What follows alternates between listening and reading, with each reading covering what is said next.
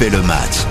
Bonjour, c'est Eric Silvestro, supporter passionné de foot, ravi de vous retrouver pour le podcast quotidien dont refait le match. On va avoir un peu la grimace dans le podcast du jour sur rtl.fr, sur toutes les plateformes de streaming, car on va parler de l'Olympique lyonnais. Rien ne va plus à l'OL, huitième seulement du championnat, une nouvelle défaite humiliante à domicile face à Clermont.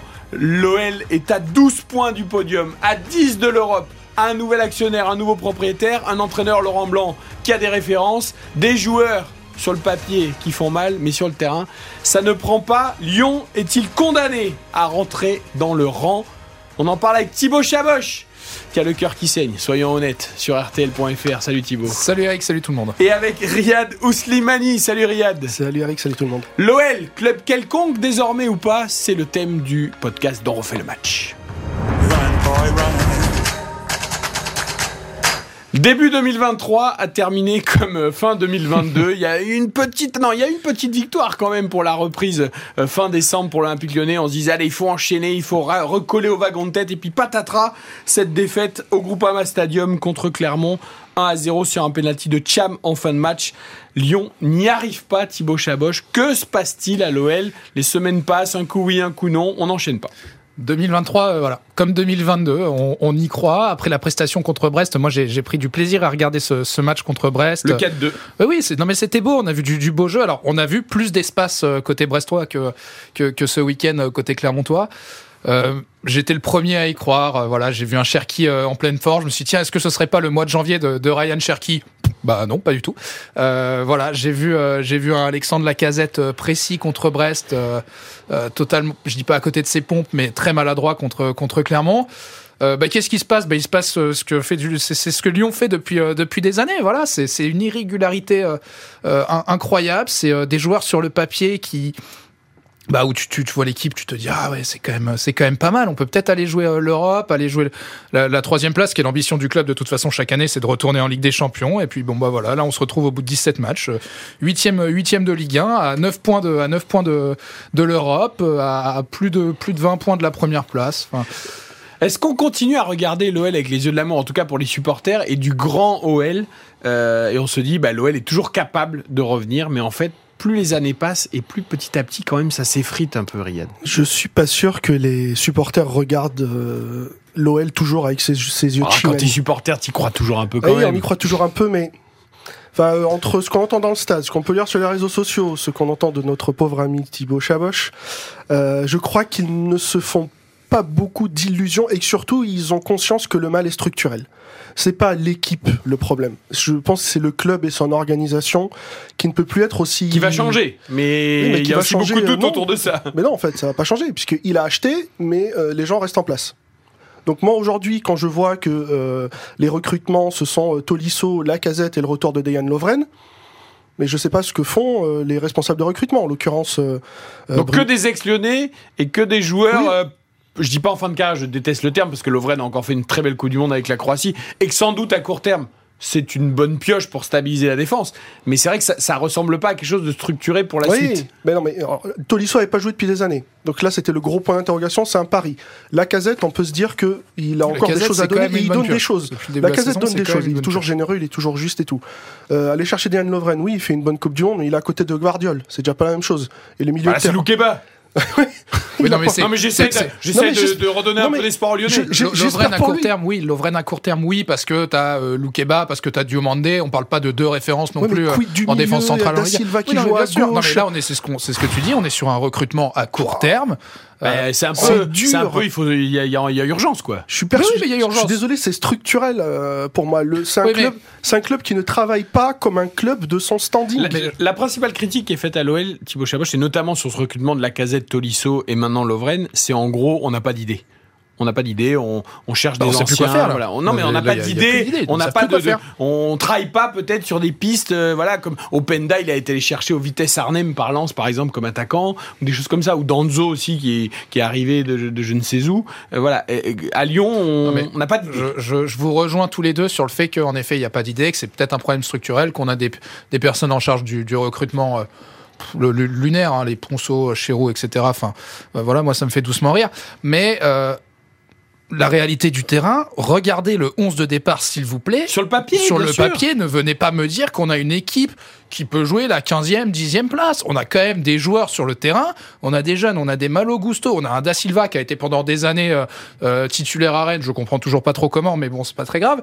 Euh, mais on a des Ouais, mecs en attaque. c'est quand même quand, hein, donc. Oui, Oui, aussi, oui, pardon, je regarde le mais- 11 qui était aligné au dernier match. Bah oui, il joue, il joue la 12e place. Hein. Non, mais pardon, attends, quand t'as des milieux de terrain, Cacré, pas- Cherki et tout ça, c'est quand même de qu'est-ce qu'ils l'avenir, ont fait. Ce sont des Mais jeunes joueurs qu'on n'a jamais encadrés? Ils ont du talent, certes, mais dans toutes les équipes où un jeune émerge, il émerge au milieu d'une structure d'anciens qui lui permettent de se développer, que ce soit au Real, que ce soit à Liverpool, que ce soit à Manchester, que ce soit à Rennes. que ce- C'est comme ça que ça fonctionne. Aujourd'hui, ce club ne jure que par son académie, mais il, Ouais. ne donne pas aux meilleurs joueurs de son académie les moyens de se développer. C'est ça, c'est ça en fait. qui- Mais par parce exemple, que- on le voit très peu. Mais parce que tu les as aussi perdus, ces fameux joueurs qui doivent encadrer les jeunes. Tu, tu as des mecs comme Paqueta, comme euh, Guimaraes, qui étaient deux très bonnes recrues, qui repartent, qui repartent presque aussitôt arrivés. Tu peux à- lutter, tu à, peux à pas lutter Newcastle. la- non, mais évidemment, tu peux pas lutter. Mais on en revient à ce fameux problème structurel de quand tu arrives à, à recruter des mecs qui ont un, un minimum d'impact, un minimum d'âge, qui ont un minimum d'expérience, les mecs, évidemment que tu peux pas lutter. Mais ces mecs-là, t'arrives pas à les faire rester 3, 4, 5 ans pour justement épauler des Cacré, des Cherki, etc. Je vais dans ton sens, Thibaut, mais 7 défaites en 17 matchs en Ligue 1. Moi, je me souviens, Arsène Wenger, à l'époque où il entraînait en France, disait toujours, pour être champion, alors là, on parle pas de Lyon champion, mais pour être champion, déjà, tu ne peux pas perdre plus de 6 matchs sur l'ensemble de l'année. L'OL en Oui, est à on n'est pas en train de dire que Lyon va être champion. hein. Non, c'est pour ça que je, je l'ai Genre, précisé. Mais non, mais parce que j'ai toujours cette phrase en tête, et, et donc je me dis toujours ah tiens combien de défaites ils sont, euh, voilà, est-ce que ça pourrait jouer le titre ou pas? Et, et en fait, voilà, tu regardes euh, le Paris une défaite, Lens une défaite, euh, Marseille trois défaites, Rennes trois défaites, et Lyon est déjà à 7 Alors, tu, vois- défaites tu vois, Eric, 17 tu matchs. fais, tu fais cette, cette énumération de clubs. Euh, on enlève le PSG. Ils, sont, ils ont un championnat à part. On parle toujours du projet et de la structuration de Lens depuis 4-5 ans. On parle de la manière dont travaille euh, Rennes de mieux en mieux. On parle de la manière dont Pablo Longoria trouve des bons joueurs et a staffé euh, avec plein de personnes avec prise de risque maximale, hein, parce Ab- que c'est un absolument, peu on est d'accord. voilà. on est Lui, c'est que lui, c'est que des coups de poker dans un contexte très particulier. Certes, ok. Euh, À Monaco, bon, Monaco, Il y a pas mal de jeunes. Ça, il y a pas mal de jeunes, c'est une culture, et ils sont encore sur l'inertie d'une masse de, de joueurs qu'ils ont achetés et qui sont quand même toujours encadrés par des Golovin, des Ben Yedder, hein, on, a- on a des Maripan. C'est pas les meilleurs joueurs, mais ils sont là pour cadrer, pour cadrer ces équipes-là. En fait, aujourd'hui, Lyon souffre de la souffre de la concurrence de clubs qui travaillent mieux qu'eux, dont les clubs sont construits mieux qu'eux pour l'instant. Et Ce que, Lyon, ce que Lyon a fait pendant des années quand Absolument, ils ont été mais- sacrés mais ah, euh, mais, champions de tu- France pendant tu, des années. Tu parlais de Open Dive chercher à Vitesse Arnhem. Mais c'est bien aux Pays-Bas qu'ils sont allés chercher euh, Mamadou Diarra à l'époque. Euh, c'est à Bastia qu'ils sont allés chercher euh, Michael Essien.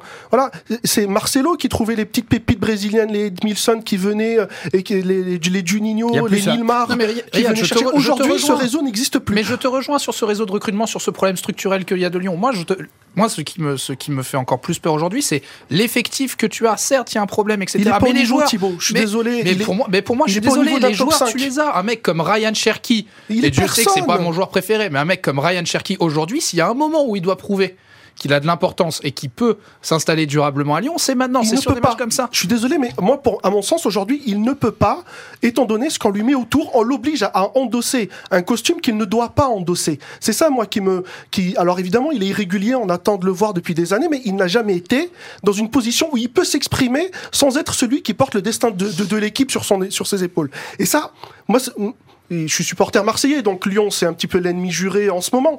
Mais euh, moi, ça me, fait, ça me fait mal au cœur de voir ce club-là, avec ses, ses structures et ses possibilités, en être réduit à ça. Thibaut Riyad l'a un peu évoqué, mais est-ce que le pire pour Lyon, c'est pas justement de voir la réussite de Lens, la façon dont Rennes évolue depuis quelques saisons? Parce que c'est vrai que Jean-Michel Aulas, pendant longtemps, un peu à juste titre d'ailleurs, euh, s'est caché derrière, ben voilà, le PSG, euh, euh, c'est c'est c'est c'est c'est c'est- Bah, c'est voilà, les y a- y a- Qataris, c'est- non, oui. voilà, c'est les Qataris, c'est un club d'État, euh, on peut pas lutter, euh, c'est c'est c'est pas logique, on peut... mais en fait les autres, ils ont pas les moyens du Paris Saint-Germain. Et ils arrivent quand même à structurer certaines choses. Et c'est là peut-être où en effet ça met en exergue l'échec de Lyon. Oui, oui, depuis 2, 3, 4 saisons, euh, quand tu t'appelles Jean-Michel Aulas, que tu vois les résultats de ton club et que tu vois les équipes qui terminent devant toi, évidemment que ça, que ça amène à réfléchir, puisque Qui lui aussi une a peut-être un peu moins l'agnac aussi, on peut le comprendre à son âge, avec les années Bon, enfin, passées. moi, je demande pas à Jean-Michel Aulas d'avoir de la l'agnac. Moi, Non, je mais demande oui, pas à mais Aulas d'avoir de l'agnac. Moi, je veux que les 11 rien- mecs sur le terrain, ils aient envie de gagner et qu'ils aient de l'agnac. Oui, mais mine de rien, Jean-Michel Aulas, de par ses. Parfois, il agaçait beaucoup de monde, mais il, il reprenait quand même souvent les choses en. Là, t'as l'impression quand même, c'est normal. En plus, ça a été vendu, même s'il reste présent. Enfin, tu vois, là, on l'a pas entendu, par exemple, du tout. Euh, c'est rare. Bien sûr, il est- Avant, avant, il serait sorti, il serait sorti il du aurait, bois. il, Ouais. aurait tw- il aurait tweeté 20 fois, il aurait, il sûr. aurait saccagé un journaliste ou deux, en Mais bien l'air, sûr. il aurait fait contre-feu et puis ça serait passé. Et là, le problème, c'est qu'il n'est plus le vrai patron à bord. hein. Aujourd'hui, il, voilà, il garde, des, il est actionnaire toujours, mais il y a un patron qui vient d'acheter. On ne sait pas ce qu'il va mettre dedans. Il faudrait peut-être d'abord qu'il paye Botafogo, les joueurs de Botafogo. Un autre club Voilà, qui appartient. Ça a été résolu, ça, je crois. Je crois que ça a été. les- Ouais, Ça y est, il a fait je crois que ça a été fait.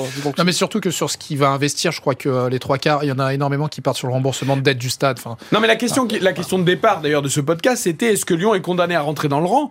S'il n'y a pas de Coupe d'Europe à la fin de l'année, euh, évidemment, ça va pas aider les investissements de mercato et compagnie de John Textor parce que bah, si t'as pas la, la manne financière Bah, de la Ligue des Champions, et puis là, tu dois répondre aux exigences d'actionnaires qui eux regarderont les bilans comptables. Hein, donc, euh, Et surtout, ce qui va, si le stade se remplit moins, s'il n'y a pas de Coupe d'Europe, si l'attractivité n'est pas là sur le modèle que veut développer l'OL, ça va devenir compliqué, oui.